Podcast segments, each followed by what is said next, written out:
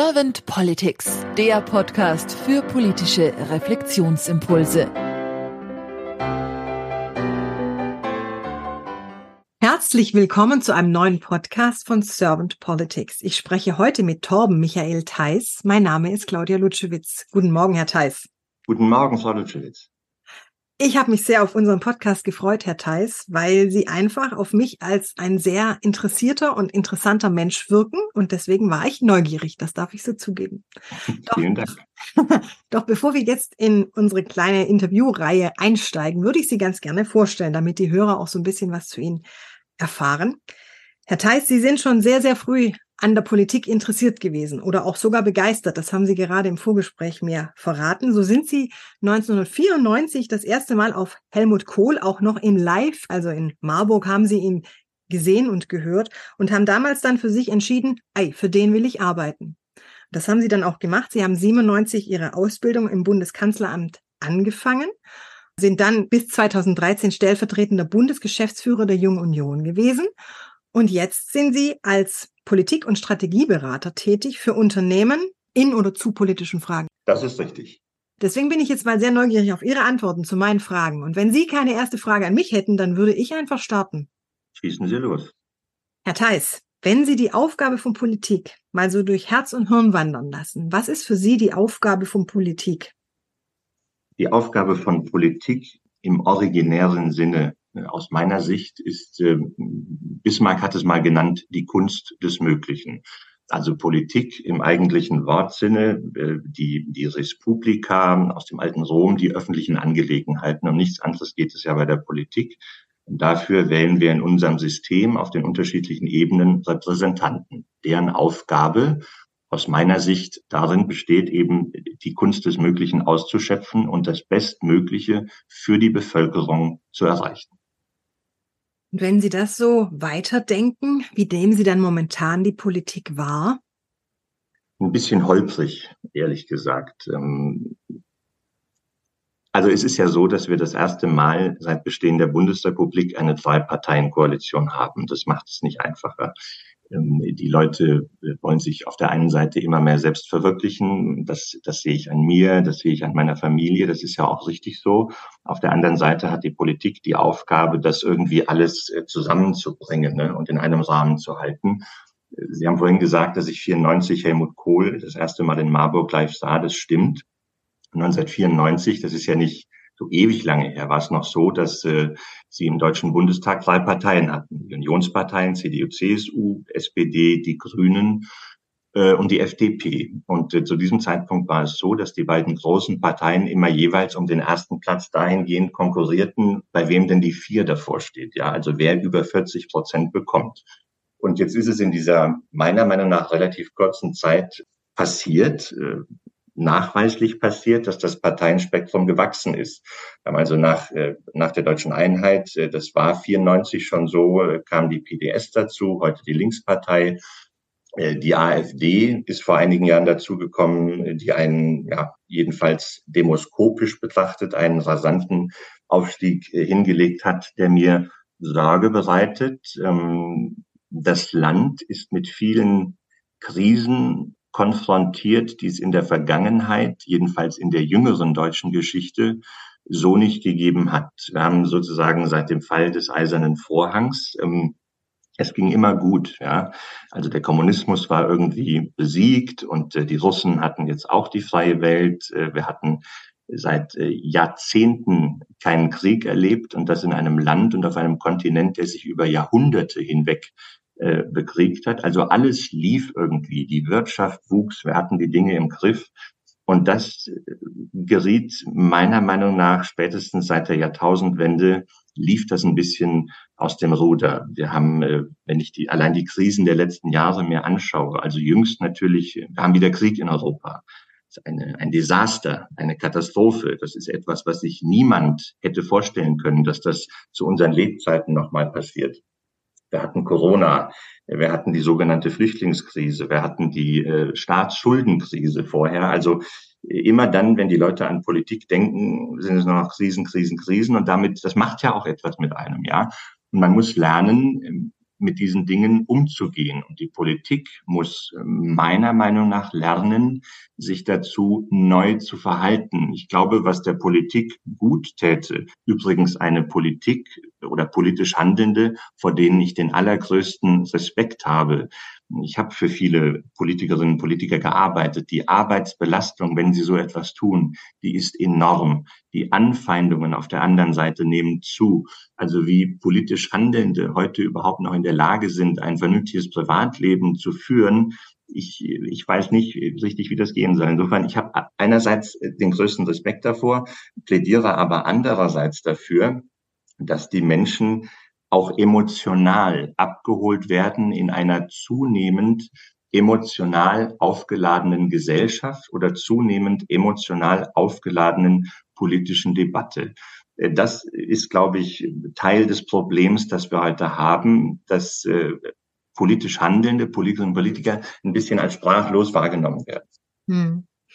Wenn man das nochmal so weiterspinnt, was würden Sie sich dann für die Politik der Zukunft wünschen? Ehrlich gesagt ist der richtige Begriff ein wenig mehr Mut. Wenn Sie als Abgeordneter in den Deutschen Bundestag gewählt werden und äh, Freude an dem haben, was Sie tun, dann spielt natürlich von Tag eins an eine Rolle äh, der Zeitpunkt in vier Jahren, nämlich die Wiederwahl. Ja, und äh, das haben Sie nicht nur auf der nationalen Ebene so. Wir haben 16 Landesparlamente, wir haben Landräte, wir haben eine wahrscheinlich, ich habe das noch nie ausgerechnet, eine eine hohe sechsstellige Zahl an Abgeordneten, an Volksvertretern auf den unterschiedlichen politischen Ebenen. Also wir haben, wir haben, ja, wir leben hier die Demokratie im Land. Und auf der anderen Seite haben, glaube ich, viele, viele Menschen das Gefühl, dass es ihnen aus welchen Gründen auch immer, das sei mal dahingestellt, schlechter geht.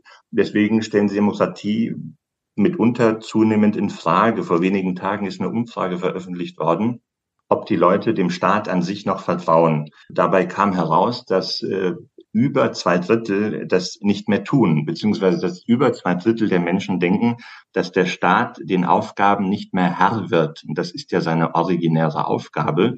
Und wenn ich sage, dass ich mir für die Politik der Zukunft ein wenig mehr Mut wünsche, ich will das mal vergleichen mit dem Handeln von Gerhard Schröder 2005. Gerhard Schröder hat irgendwann festgestellt, dass die Strukturen im Land etwas verkrustet sind und dass wir so, wie es damals lief, nicht weitermachen können, dass der Arbeitsmarkt flexibilisiert oder liberalisiert werden muss. Und das war natürlich für eine Partei wie die SPD mit ihrer, mit ihrer über 150-jährigen Geschichte, die aus der Arbeiterbewegung hervorgegangen ist, nicht so einfach, plötzlich Arbeitnehmerrechte beschneiden zu müssen. Und dann hat der Gerhard Schröder, der ja eine ganz bemerkenswerte äh, Biografie hat, äh, der die der die Nachkriegszeit erlebt hat, Gerhard Schröder, der Armut erlebt hat und Gerhard Schröder, der sich über den zweiten Bildungsweg, das Jurastudium damals in Niedersachsen, das muss man sich mal vorstellen, hochgearbeitet hat über die Position des Ministerpräsidenten in Niedersachsen bis zum Amt des Regierungschefs einer G7-Nation.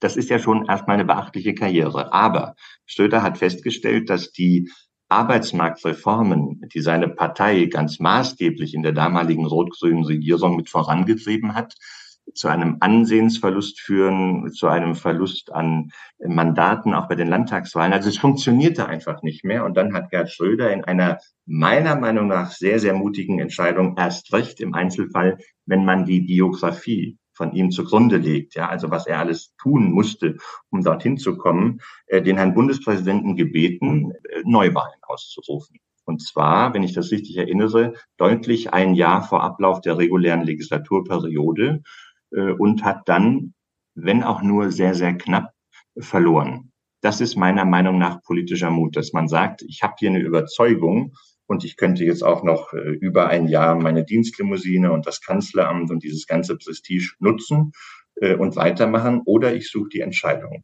Ich suche sie da, äh, wo ich sie suchen muss, nämlich beim Souverän, bei der Bevölkerung. Das hat er getan. Eine grandiose Aufholjagd hingelegt. Damals wurde den Unionsparteien die absolute Mehrheit prognostiziert, 2005, ja. Und der Mann hat das innerhalb weniger Wochen gedreht, also ein begnadeter Wahlkämpfer. Es hat letztlich nicht gereicht, das war halt so hat, hat eine sehr, sehr gute Nachfolgerin im Amt äh, bekommen. Aber das ist der Mut, der, glaube ich, heute fehlt. Übrigens auch der Mut, Dinge anzusprechen, die die Leute bewegen. Sie haben, Sie haben, es wird ja immer gesagt, äh, oder es wird jedenfalls oft behauptet, dass gewisse Dinge nicht mehr gesagt werden dürfen im Land. So, jetzt würde ich Ihnen entgegnen, oder ich könnte Ihnen entgegnen, das ist Unsinn, weil die Meinungsfreiheit durch das Grundgesetz gedeckt ist. Das würde ich auch so unterschreiben. Ja, das ist jetzt die Theorie oder ein Stück weit auch Staatspraxis. Andererseits äh, stelle ich aber natürlich fest, dass gewisse Äußerungen einhergehen mit ja, das kann man sagen, mit einer gesellschaftlichen Ächtung, mit persönlichen Konsequenzen mitunter im Beruf. Äh, jeder, der sich diese Frage ehrlich stellt, wird sie für sich so beantworten, dass es Dinge gibt, die nicht besprochen werden. Und wenn, äh, wenn das die, wenn das etablierte Parteien, staatstragende Parteien, Parteien, die die Bundesrepublik groß und zu dem gemacht haben, was sie heute sind, mit der Mitgliedschaft, indem sie eben zur politischen Willensbildung der Bevölkerung beigetragen haben, was ja der Auftrag aus dem Grundgesetz ist, wenn das heute nicht mehr gelingt, dann treten Rattenfänger auf den Plan, wie wir das seit einigen Jahren erleben.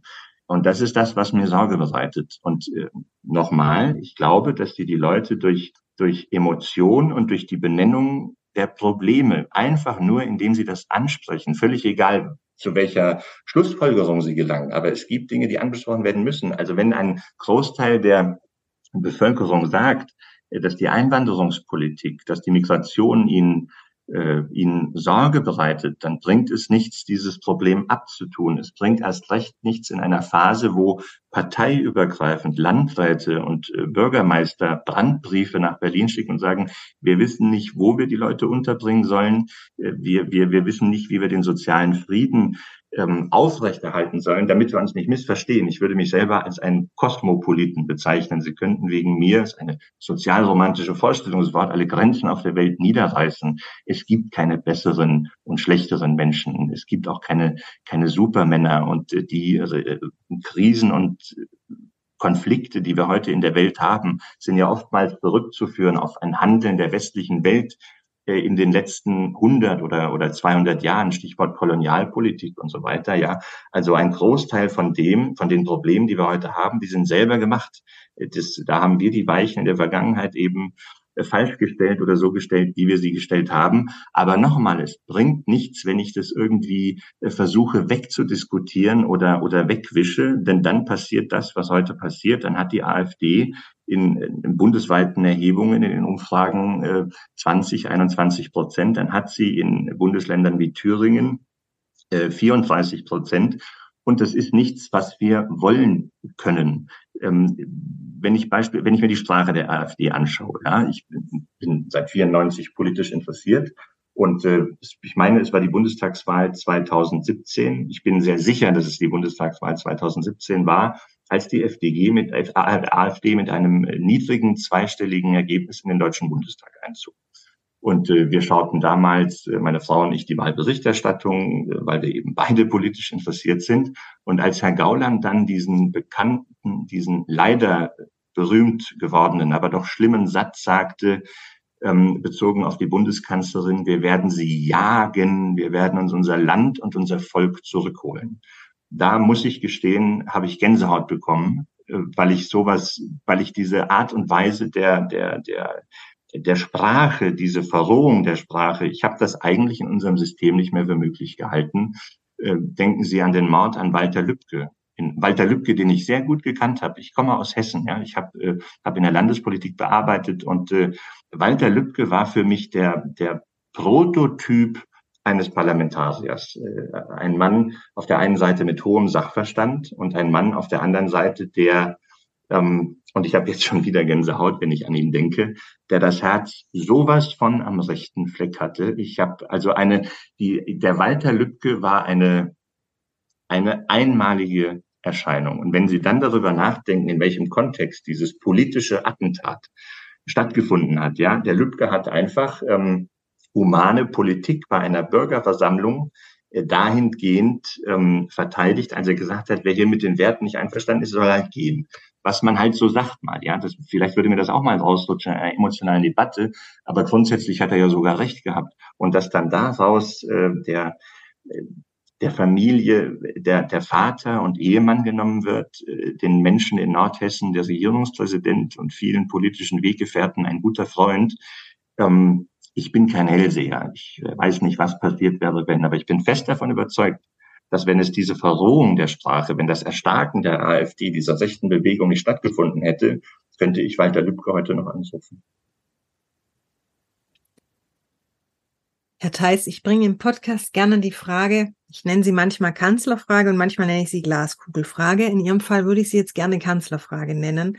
Stellen Sie sich mal vor, Herr Theis, Sie wären Bundeskanzler geworden und Sie hätten auch ein sehr kompetentes Team an Ihrer Seite, das wie Sie schwingt, das wie Sie auch das Herz am rechten Fleck hat, das die Kommunikation sehr schätzt, auch die Sprache, auch sehr behutsam und vor allem bedacht mit der Sprache umgeht, die gerne etwas verändern wollen, die auch Krisen nicht scheuen und in die Kommunikation gehen. Was wären denn so zwei bis drei Ihrer Fokusthemen, wo Sie sagen würden, da würde ich mit meinem Team am Anfang gleich auf jeden Fall schauen, den Fokus drauf zu legen? Also das Erste, was ich äh, tun würde, wäre wahrscheinlich Kinder äh, in den Mittelpunkt zu rücken. Ich mache mir Sorgen, wenn ich mir die Bildungspolitik anschaue. Ich mache mir Sorgen, wenn ich die Zahl derer sehe, die ohne Abschluss äh, von der Schule abgehen. Wir haben, äh, es hat nicht nur einen wirtschaftlichen Grund, den ich gerade sagen möchte. Wir haben in Deutschland relativ wenig Rohstoffe.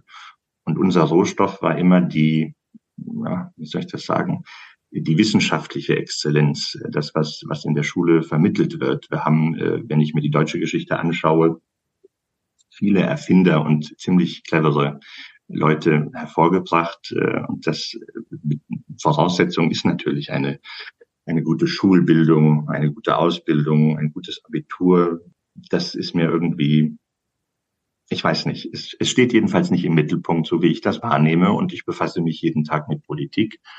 Wir kommen gerade aus dem Italienurlaub zurück. Das mag vielleicht nicht ganz passen, wenn Sie in Italien Mittagessen gehen, wenn Sie Abendessen gehen. Es ist egal, was Sie in Italien tun. Die Kinder sind dabei. Vom Säugling über das Kleinkind jeden Alters. Die Kinder gehören dazu. Die Kinder schreien natürlich auch mal, ist aber auch richtig, dass sie schreien. Helmut Kohl hat mal gesagt, Kindergeschrei ist Zukunftsmusik. Und besser könnte ich das überhaupt nicht darstellen. Wohingegen man in Deutschland oft das Gefühl hat, oh wei, das ist zu laut und sei doch leise und du störst und hast du nicht gesehen.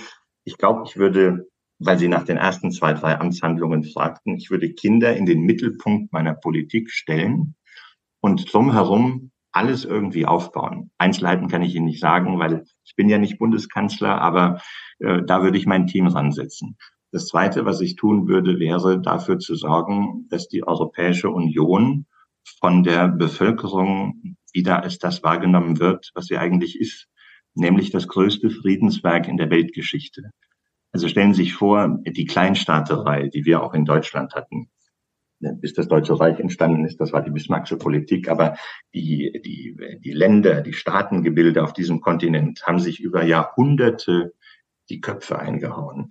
Die, die europäische Erde, um es mal ein bisschen pathetisch auszudrücken, ist getränkt mit dem Blut so vieler Generationen und so vieler Nationen. Und nach dem, nach dem Verbrechen des Zweiten Weltkrieges hat man sich zusammengerauft und hat gesagt, was, was können wir tun, um zu verhindern, dass das jemals wieder passiert? Das war, glaube ich, so der Grundgedanke der Europäischen Union, die damals ja mit der Montanunion losging, hat einen wirtschaftlichen Faktor, aber ich glaube, daraus kann man noch mehr machen. Und der Grundgedanke dieser Europäischen Union, nämlich als, ja, wie soll ich das sagen, durchaus als leuchtendes Beispiel zu existieren, als äh, Gebilde vieler Staaten, die so vieles erlebt haben und für sich entschieden haben, der einzige Weg, wie wir weiterkommen, wie wir es abstellen können, ist erstens Demokratie, ist zweitens der Kompromiss. Der Kompromiss ist so notwendig in der Politik. Der Helmut Kohl hat immer gesagt, es ist mir vollkommen egal, äh, wenn ich in Brüssel in Verhandlungen sitze ob ich mit Frankreich, das ja, sagen wir mal, der Bundesrepublik, der Begriff ist ganz unangebracht, aber ich sage Ihnen jetzt, ebenbürtig ist, nicht ganz, was die Einwohnerzahl angeht und die Wirtschaftskraft, oder ob ich etwa mit, äh, mit Belgien oder Luxemburg diskutiere. Äh, ich habe beide zu respektieren, beide sind für mich gleich stark. Ähm, das war etwas, was Kohl richtig gemacht hat. Äh, heute ist es so, dass, glaube ich, viele kleine Länder sich nicht mehr gehört fühlen. Viele Länder in Osteuropa sagen, was, was macht ihr denn da mit eurem Gendern, mit euren, mit euer, mit eurer Aufmerksamkeit, was Minderheiten angeht, das ist alles nicht unser Weg, das machen wir nicht.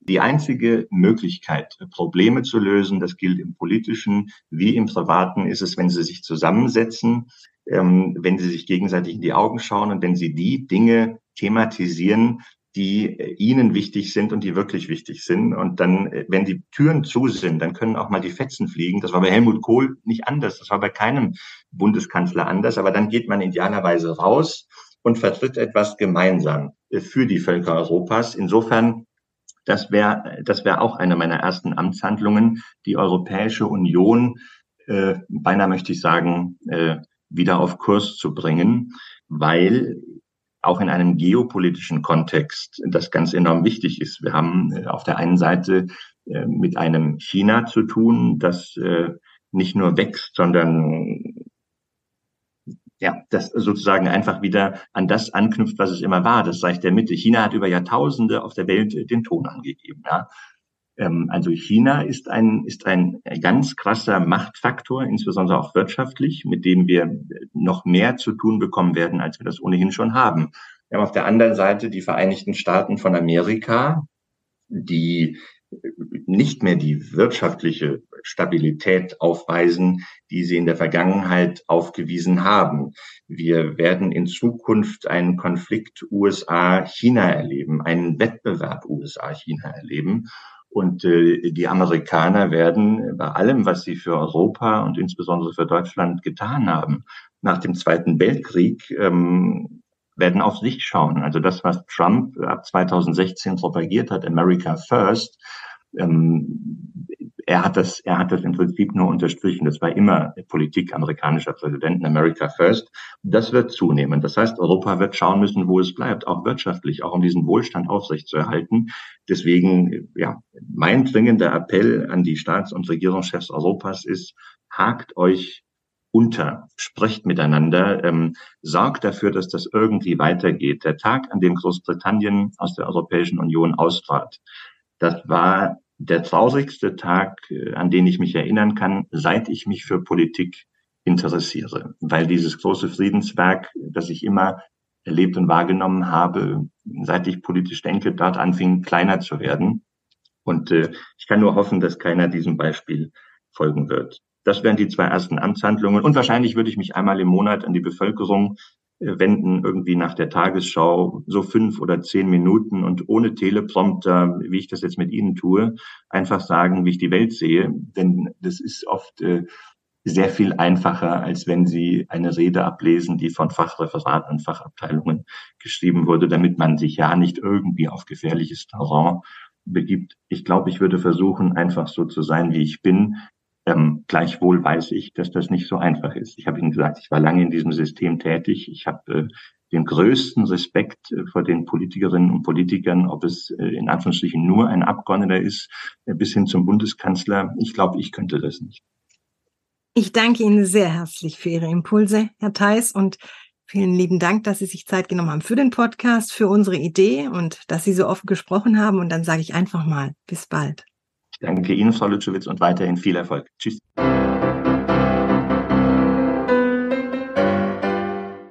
Servant Politics gibt's auf Spotify, Apple Podcasts und überall, wo es Podcasts gibt.